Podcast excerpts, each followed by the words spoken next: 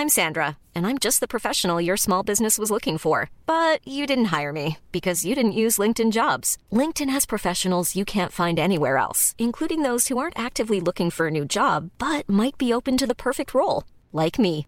In a given month, over 70% of LinkedIn users don't visit other leading job sites. So if you're not looking on LinkedIn, you'll miss out on great candidates like Sandra. Start hiring professionals like a professional. Post your free job on linkedin.com/people today. Millions of people have lost weight with personalized plans from Noom, like Evan, who can't stand salads and still lost 50 pounds. Salads, generally, for most people, are the easy button, right? For me, that wasn't an option. I never really was a salad guy. That's just not who I am. But Noom worked for me. Get your personalized plan today at Noom.com. Real Noom user compensated to provide their story. In four weeks, the typical Noom user can expect to lose one to two pounds per week. Individual results may vary. Burrow is a furniture company known for timeless design and thoughtful construction and free shipping, and that extends to their outdoor collection. Their outdoor furniture is built to withstand the elements, featuring rust-proof stainless steel hardware, weather-ready teak, and quick-dry foam cushions.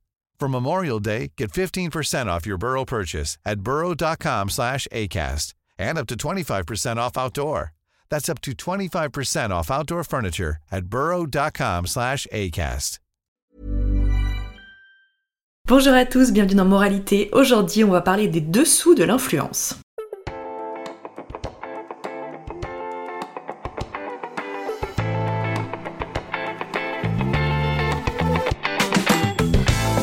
Je suis très contente de vous retrouver pour ce nouvel épisode et avant qu'on rentre dans le vif du sujet, je voulais vous remercier pour votre engouement vis-à-vis du dernier épisode, le numéro 18 si je ne m'abuse, qui s'intitulait Moi présidente. J'avais passé un peu de temps sur la miniature, qui est une miniature qui me faisait juste hurler de rire au moment où j'étais en train de la réaliser et je vois que la miniature et le thème de l'épisode vous ont énormément plu.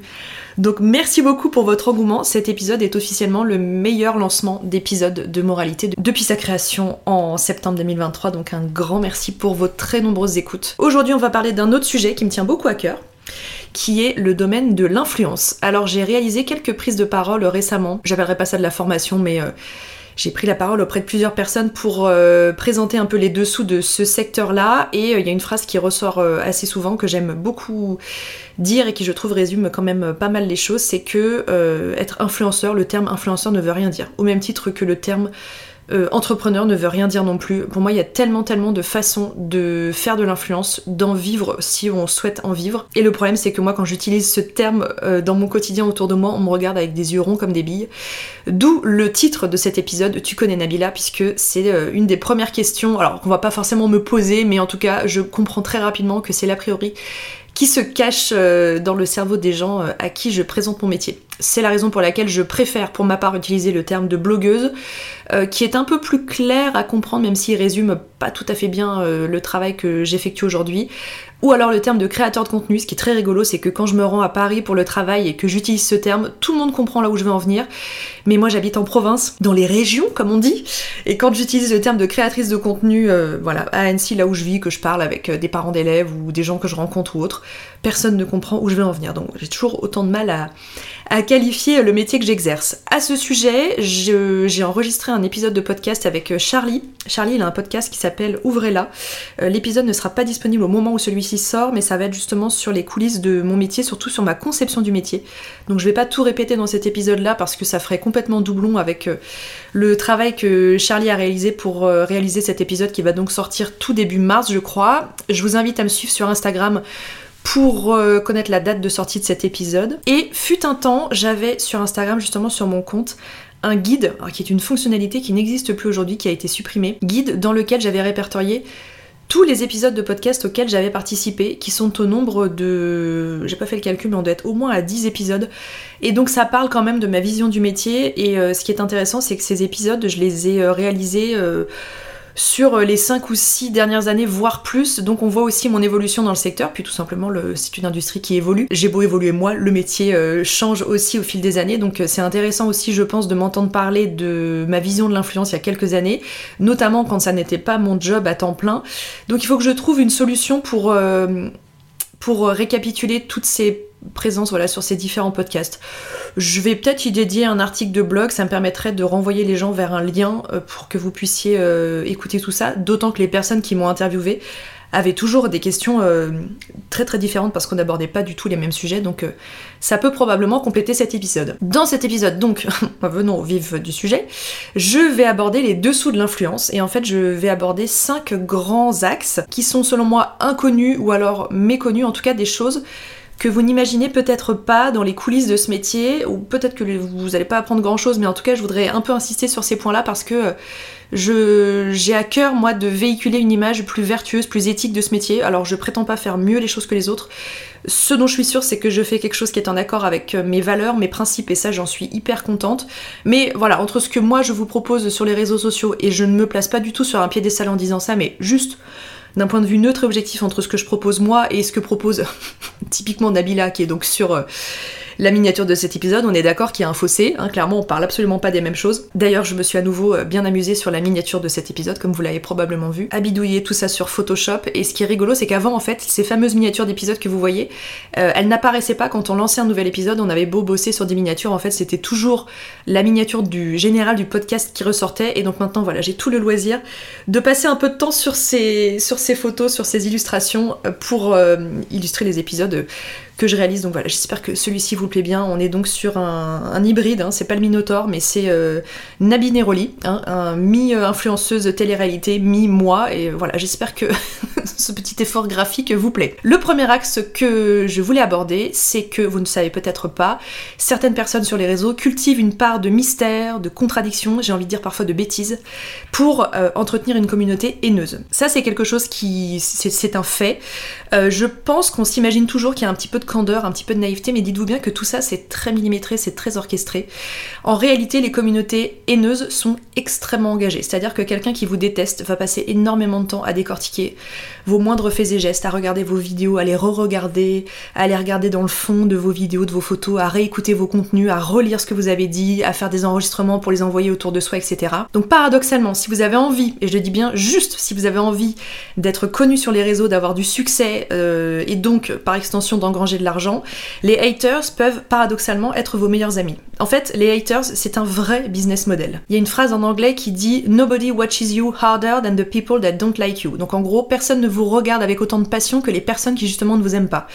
La haine est beaucoup plus forte que l'amour, euh, voire l'attachement passif à votre contenu. Moi, il y a des gens qui regardent mes contenus, j'ai rien contre eux, mais qui vont regarder ça d'un œil assez... Euh, euh, curieux, intéressés, mais qui vont pas forcément engager avec ce que je fais. Et regardez bien en fait les personnes qui, qui irradient de bonheur, de positivité, ou sur lesquelles il n'y a pas vraiment de prise, n'accrochent pas grand monde, et sont souvent étiquetées comme un peu trop lisses. Et en réalité, quand vous montrez un peu de mystère, alors la contradiction, je trouve que c'est un secteur qui rapporte beaucoup, voire un peu de candeur, un peu de naïveté, bien maquillée, parce qu'au fond, tout ça c'est très orchestré, et bien vous allez avoir une communauté qui est extrêmement engagée dans le sens où ce sont des communautés qui commentent, qui regardent et qui par extension vous rapportent de l'argent tout simplement. Donc n'allez pas penser que ça, c'est juste de la bêtise ou que c'est euh, pas vraiment contrôlé, pas vraiment volontaire, et puis que c'est surtout très spontané et pas forcément très bien réfléchi. Tout ça c'est assez contrôlé. Alors en revanche, ce qui en ressort, enfin moi de mon point de vue, c'est que euh, psychologiquement ça doit être absolument ingérable parce que être regardé par des personnes qui vous détestent enfin, moi, je sais pas comment on continue dans la vie avec un tel fardeau à porter sur ses épaules.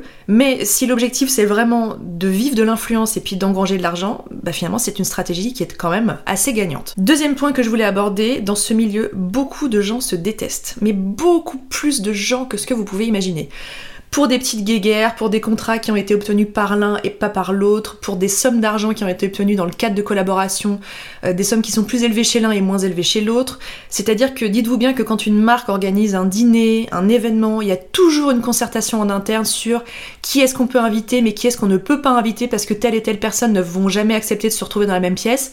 Alors ça va pas forcément, euh, elles vont pas se jeter des tomates les unes sur les autres, mais ça va créer un climat un peu anxieux qui va être complètement délétère, ce qui va probablement inviter euh, l'une des deux personnes, imaginons que le conflit soit entre deux, personnes, ça va inciter l'une des deux personnes à ne pas se rendre à l'événement en question parce que euh, voilà, pour éviter encore euh, une confrontation de plus. Vous n'imaginez pas les dessous de ce métier. Alors, même moi je l'imagine pas parce qu'en réalité bah, j'ai quelques exemples dont j'ai entendu parler qui me choquent, mais vraiment, y a, enfin vous en avez probablement déjà vu en ligne aussi. Enfin, moi j'ai un souvenir, je peux en parler parce que ça c'est complètement public, mais euh, la dispute entre Caroline et Safia. Caroline et Safia, pour les gens qui sont sur YouTube depuis 10 ans euh, et plus, enfin qui consomment des vidéos sur YouTube, euh, c'était deux personnes, je parle d'elles au passé, mais elles sont toujours vivantes et puis bien sûr elles créent des contenus chacun de leur côté.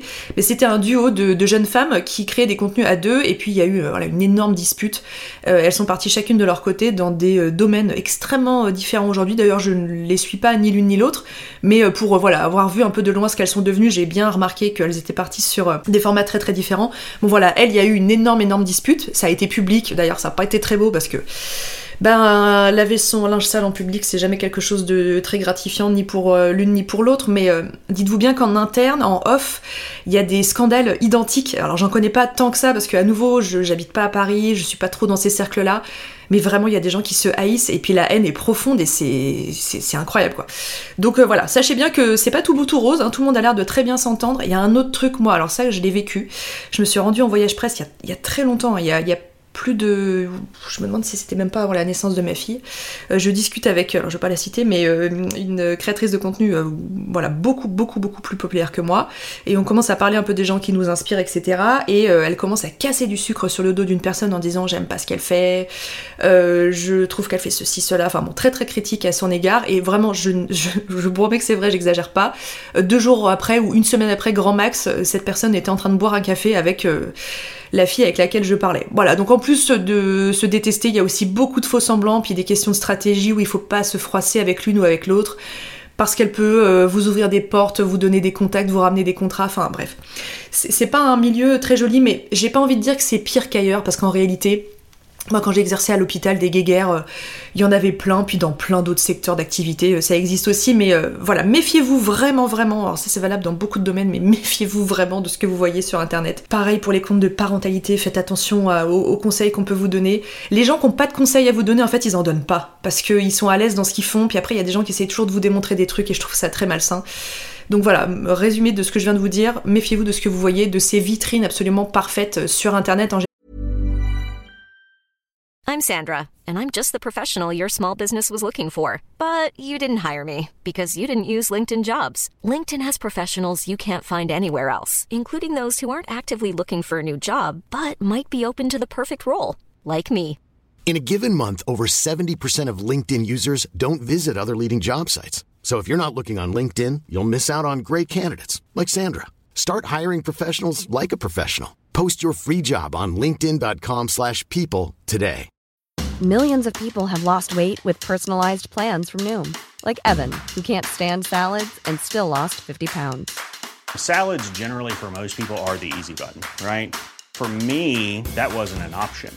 I never really was a salad guy. That's just not who I am. But Noom worked for me. Get your personalized plan today at Noom.com. Real Noom user compensated to provide their story. In four weeks, the typical Noom user can expect to lose one to two pounds per week. Individual results may vary. Troisième axe que je voulais aborder, c'est le fait de s'enfermer dans une niche. Alors une niche, c'est un secteur, alors qui n'est pas forcément euh, unique en son genre. Vous n'allez pas partir sur euh, un, un, domaine très très restreint, mais vraiment rester sur une niche bien particulière. Ça peut être la beauté, ça peut être la mode, ça peut être la cuisine, etc. Donc s'enfermer dans une niche, c'est une stratégie payante pour évoluer sur Internet. Au risque, alors là c'est là que ça devient intéressant et que ça devient euh, plus important, au risque de se décrédibiliser au moindre faux pas.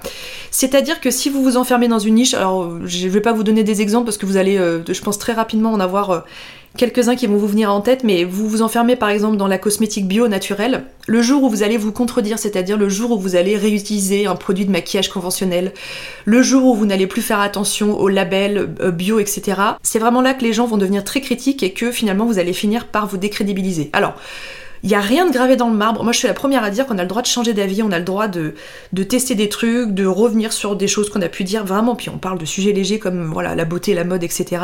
Mais les gens attendent de vous sur Internet un avis très précis. Vous allez jamais vous contredire. Et du coup, s'enfermer dans une niche, à long terme et en forçant un petit peu le trait, ça peut finir par vous faire... Euh, rentrer dans une sorte de personnage, une sorte de scénario, et puis bah, jouer un jeu tout simplement quand vous êtes euh, sur internet, que ça soit en vidéo sur YouTube, que ça soit sur Instagram, euh, etc. C'est-à-dire que la niche, le fait de se glisser dans l'un de ces secteurs-là et puis de l'exploiter à fond, ça peut être très payant parce qu'en réalité les gens aiment bien vous consulter, vous voir pour un sujet très précis. Et en fait, ce que j'ai envie de vous dire, c'est que typiquement, je suis le, je suis l'exemple parfait de la non-niche. C'est-à-dire que moi, je ne me suis jamais nichée dans quoi que ce soit. J'ai jamais euh, pris le parti de rester sur un secteur bien particulier. J'ai commencé dans le domaine de la beauté parce que c'était un secteur qui m'intéressait beaucoup et qui continue à m'intéresser aujourd'hui. Vous voyez que c'est quand même un sujet dont je parle encore beaucoup sur le blog et sur euh, YouTube notamment. Mais j'ai fait le choix au fil des années de parler de tout ce qui me passionne. Et donc, euh, si vous me suivez depuis un moment, vous savez que le sujet est assez vaste. La raison pour laquelle aujourd'hui je n'ai que 60 et quelques mille abonnés sur Instagram, sur YouTube, etc. Alors entendons-nous bien, je trouve que c'est fabuleux, je trouve que c'est un chiffre, absolument faramineux, mais à l'échelle de ce que Internet propose aujourd'hui, 60 000 abonnés, ça reste assez peu. Et en fait, il n'y a pas de secret. Si moi j'ai pas réussi à exploser sur YouTube, sur Instagram comme d'autres, c'est tout simplement parce que je n'ai jamais souhaité me nicher, que je l'ai jamais fait, et que même j'ai essayé de fuir ce truc, parce que j'ai tout simplement envie de véhiculer des choses qui me ressemblent et que bah, mes goûts changent, je découvre de nouvelles choses, les sujets dont je parle aujourd'hui, j'en parlais pas il y a 5-6 ans, et à la fois, c'est toujours moi. Au fond, en filigrane, ça sera toujours moi et ma personnalité et donc toutes les choses qui traversent ma vie au moment où je les ai traversées. Donc ça a pu être voilà mon mariage, le fait d'avoir un enfant, changer de boulot, mes nouvelles passions, etc. Mais la toile de fond c'est toujours la même. Évoluer dans une niche, c'est euh, la garantie d'avoir un public plus vaste qui vous consulte, que ça soit euh, sur un sujet très précis ou sur quelque chose d'un petit peu plus vague, mais vous allez quand même euh, engager une communauté plus importante au fil des années, mais voilà, pour moi c'est un choix que j'ai jamais fait parce que c'est au risque justement de finir par faire quelque chose qui nous ressemble plus ou pour lequel on n'a plus forcément le même intérêt. Je vous donne l'exemple de la beauté. Si moi j'avais fait que ça de façon euh, intensive pendant des années, peut-être que j'aurais fini par me dégoûter de ce secteur-là, alors qu'aujourd'hui, bah, finalement, j'en parle un peu quand je veux et c'est très bien comme ça. Le quatrième sujet que je voulais aborder, c'est le marketing de l'intime. Alors là, je vous parle vraiment de mes yeux de, créatrice de contenu, mais en fait, euh, je sais très bien que la plupart des gens me, voient, euh, mes consoeurs, mes confrères et moi, comme des Sims. Voilà, on me regarde, on nous regarde comme si on était des personnages euh, fictifs. Alors moi j'essaye vraiment de ressortir de, ça parce que j'ai très très peur justement qu'on me voit comme... Euh, bah euh, voilà, un personnage virtuel qui évolue dans son monde. Ce que je veux dire par là, c'est que si on ne fait pas ce que les gens attendent de nous, il décroche et parfois il s'énerve. Et on peut avoir des commentaires très agressifs de personnes qui vont dire Ah, mais j'attendais pas ça de toi, mais je suis très étonnée de toi. Alors qu'en fait, on n'a pas vraiment de jugement de ce type-là à recevoir d'inconnus euh, qui consomment notre contenu sur internet. Et par extension, montrer son intimité, son quotidien, se dévoiler, c'est principalement un biais pour accrocher une audience qui est un petit peu curieuse. Et ce marketing de l'intime, il fonctionne extrêmement bien. Et vraiment, la phrase plus tu en donnes et plus les gens en veulent, pour moi, je trouve que c'est le résumé parfait de la présence qu'on peut avoir sur les réseaux sociaux c'est pour ça notamment que j'ai fait le choix de ne pas exposer ma fille, parce que si je montre son visage, si je montre ses activités, si je montre sa personnalité, je sais que les gens vont toujours vouloir en voir un petit peu plus. Et que du coup, il vaut mieux couper les vannes en amont plutôt que de fournir un petit peu trop et puis euh, être amené à finalement dévoiler un peu plus que ce qu'on aurait voulu dévoiler à la base. Alors du coup, chacun mettra la frontière là où il a envie de la mettre. Je vous donne un exemple. Moi, j'ai pas eu de mal à présenter la rénovation de notre appartement, les choix décoratifs, etc. Alors que pour certaines personnes, c'est peut-être quelque chose déjà d'un tout petit peu trop poussé. Il y a peut-être certaines personnes, et je n'ai aucun souci avec ce point de vue, qui pensent que montrer justement son intérieur, sa décoration, c'est déjà dévoiler une part d'intime. Moi, c'est pas mon cas, mais c'est quelque chose que j'entends complètement. Et d'autres personnes qui, à l'inverse, pourraient se dire que euh, je pourrais très bien euh, montrer les activités de ma fille, euh, la laisser prendre de la place dans mes contenus, etc. Parce qu'après tout, elle va grandir et puis qu'elle est pas vraiment reconnaissable et que c'est pas bien grave. Et moi, pour moi, ça, c'est une frontière que j'ai pas envie de dépasser. Et la dernière chose dont je voulais vous parler, alors là, on va vraiment parler des collaborations beauté. Enfin, vous allez comprendre pourquoi. Vous n'êtes sûrement pas au courant, mais la phase de test d'un produit en amont d'une collaboration est très rarement incluse dans le rétro-planning qui est fourni au moment où la marque euh, vous contacte pour collaborer avec vous. Ce que je veux vous dire par là, c'est que les collaborations, donc là je prends l'exemple de la beauté parce que c'est l'exemple le plus parlant, ces collaborations elles se font en last minute totale la plupart du temps. Et moi je fais vraiment partie de la chuse de service, mais je pense que je suis pas la seule et franchement c'est tant mieux, qui va aller voir alors la marque ou l'agence, peu importe le biais par lequel vous contacte, en le disant que j'ai besoin de au moins 30 jours de test pour pouvoir me faire un sur le produit en question parce qu'une crème visage, vous pouvez l'essayer le lundi, la trouver sympa, la texture est cool, c'est pas grave, votre maquillage il a pas bougé, et puis vous pouvez faire une allergie, et puis au long terme, elle peut ne plus vous convenir. Le résultat, et je ne vous fais pas un dessin, mais moi je me fais recaler de beaucoup de collaborations beauté, tout simplement parce que je demande des délais de test, et qu'il y a beau n'y avoir rien d'urgent dans ce métier, la plupart des contacts qui sont faits avec les créateurs de contenu se font à last minute, ce qui est un truc qui me dépasse complètement, mais J'arrive pas à comprendre que je reçoive un mail le lundi dans ma boîte mail en me disant vendredi il faudra communiquer sur cette gamme de cosmétiques euh, qui vient de sortir et que donc je n'ai forcément pas testé. Alors parfois le hasard fait bien les choses, les marques me contactent, ce sont des produits que je connais déjà, donc là c'est absolument parfait. Et d'ailleurs les marques me contactent en me disant on sait que tu connais déjà, est-ce que tu peux en parler rapidement? Donc là bien sûr il y a absolument aucun souci. Idem pour des collaborations au plus long terme où je vais parler d'une gamme de produits en janvier et la marque me dit est-ce qu'on pourrait refaire des contenus au mois de juin? Alors il n'y a aucun souci, je peux signer le contrat tout de suite parce que les produits je les connais je les ai testés et je n'aurai aucun mal à en parler une seconde fois six mois plus tard. Mais pour des marques que je découvre, des gammes que je n'ai jamais testées, ça n'est tout simplement pas envisageable. Et je peux vous dire qu'on me fait ressentir à quel point je suis chiante. Alors on me l'écrit pas noir sur blanc, mais on me laisse très souvent comprendre que bah, je suis bien la seule à mettre euh, plainte du fait qu'il n'y avait pas de délai de test du produit. Et vous voyez où je vais en venir, très souvent je vois des contenus de marques par d'autres personnes, des marques qui m'avaient contacté pour des collaborations que j'ai refusées et où je sais très bien que la personne n'avait pas testé les produits, et je vois les tests grandeur nature une semaine plus tard, c'est ma gamme préférée, ça fait des mois que je la teste, et moi je suis là, ben non, c'est pas possible parce que j'ai reçu le même mail que toi lundi dernier. Moralité, et c'est vraiment c'est le résumé de cet épisode méfiez-vous de ce que vous voyez sur les réseaux sociaux. Le problème c'est que euh, les différents axes que je vous donne, vous pouvez pas les vérifier, mais juste prenez un petit peu de recul sur ce que vous voyez. Sur internet, on ne montre que ce qu'on a envie de montrer. Et je m'inclus dans cette catégorie de personnes. Je vous montre pas quand c'est dur, je vous montre pas quand je pleure, je vous montre pas quand je suis en colère. Je vais en parler éventuellement avec du recul quelques temps après. Et moi, je le fais pas dans une volonté de vous cacher ça, mais tout simplement parce que se montrer vulnérable sur internet, c'est compliqué. Moi, il y a plein de choses dont je parle déjà pas à mon entourage. Donc imaginez bien que je vais pas le présenter à plus de potentiellement 60 000 personnes qui me suivent sur internet. Ce que je veux dire par là, c'est que toutes les galères que vous, vous traversez, ces personnes-là qui se montrent sur les réseaux sociaux les traversent aussi. Et n'allez pas imaginer Que pour elles c'est plus simple. Les fameuses mamans avec des canapés en lin blanc et des enfants qui ne jouent qu'avec des jouets en bois pastel, je vous garantis que dans la chambre, il y a un yo-yo pas de patrouille. Les personnes qui vous montrent des salades avec trois graines et une cuillère à soupe d'huile d'olive et qui vous disent je suis calée avec ça, n'allez pas vous imaginer qu'au goûter elles s'empiffrent pas un pain au chocolat comme nous tous. C'est un de mes objectifs pour 2024 d'ailleurs, je l'ai mis dans mon vision board. Vision Board dont je vous mettrai le lien dans les notes de cet épisode, c'est un article que j'ai réalisé sur mon blog. Un Vision Board c'est tout simplement euh, une sorte de collage, alors on peut le faire en version papier ou en version numérique, avec euh, des citations qui vous inspirent, des motifs, des photos, des grands axes en gros qui vont guider votre année, donc 2024 en l'occurrence. On pourrait traduire ça en français en tableau de visualisation. C'est un outil tout simplement qui va vous permettre de vous projeter un petit peu dans l'avenir. Et dans ce fameux tableau, euh, j'ai écrit que je voulais faire rentrer un petit peu plus la formation dans ma vie professionnelle. Alors je sais pas encore par quel axe le prendre. J'en ai aussi parlé dans ma vidéo bilan 2023 et projet 2024, à nouveau que je vous mettrai dans les notes de cet épisode.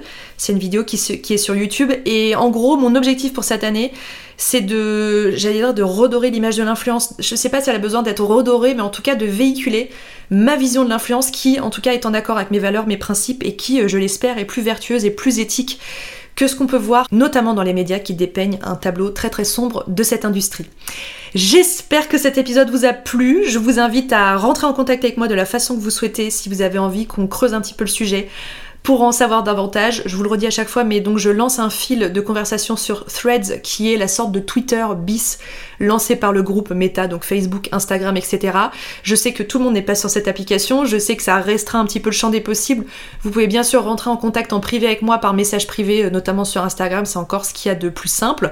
Mais voilà, si vous avez envie qu'on discute, d'ailleurs le fil de discussion de l'épisode précédent qui s'appelait Moi présidente est à hurler de rire puisque chacun s'est créé euh, ou euh, s'est donné un ministère et donc c'est juste à, pleurer de rire donc je vous invite à aller lire ça c'était quand même un, fil de discussion assez sympa merci beaucoup de m'avoir écouté si vous écoutez cet épisode lundi matin sur la route du travail je vous souhaite Bon courage pour votre journée. Si vous écoutez cet euh, épisode sur le retour de votre nuit de travail, si vous avez travaillé cette nuit, reposez-vous bien, courage pour la semaine. Quant à moi, je vous embrasse et je vous dis à très bientôt.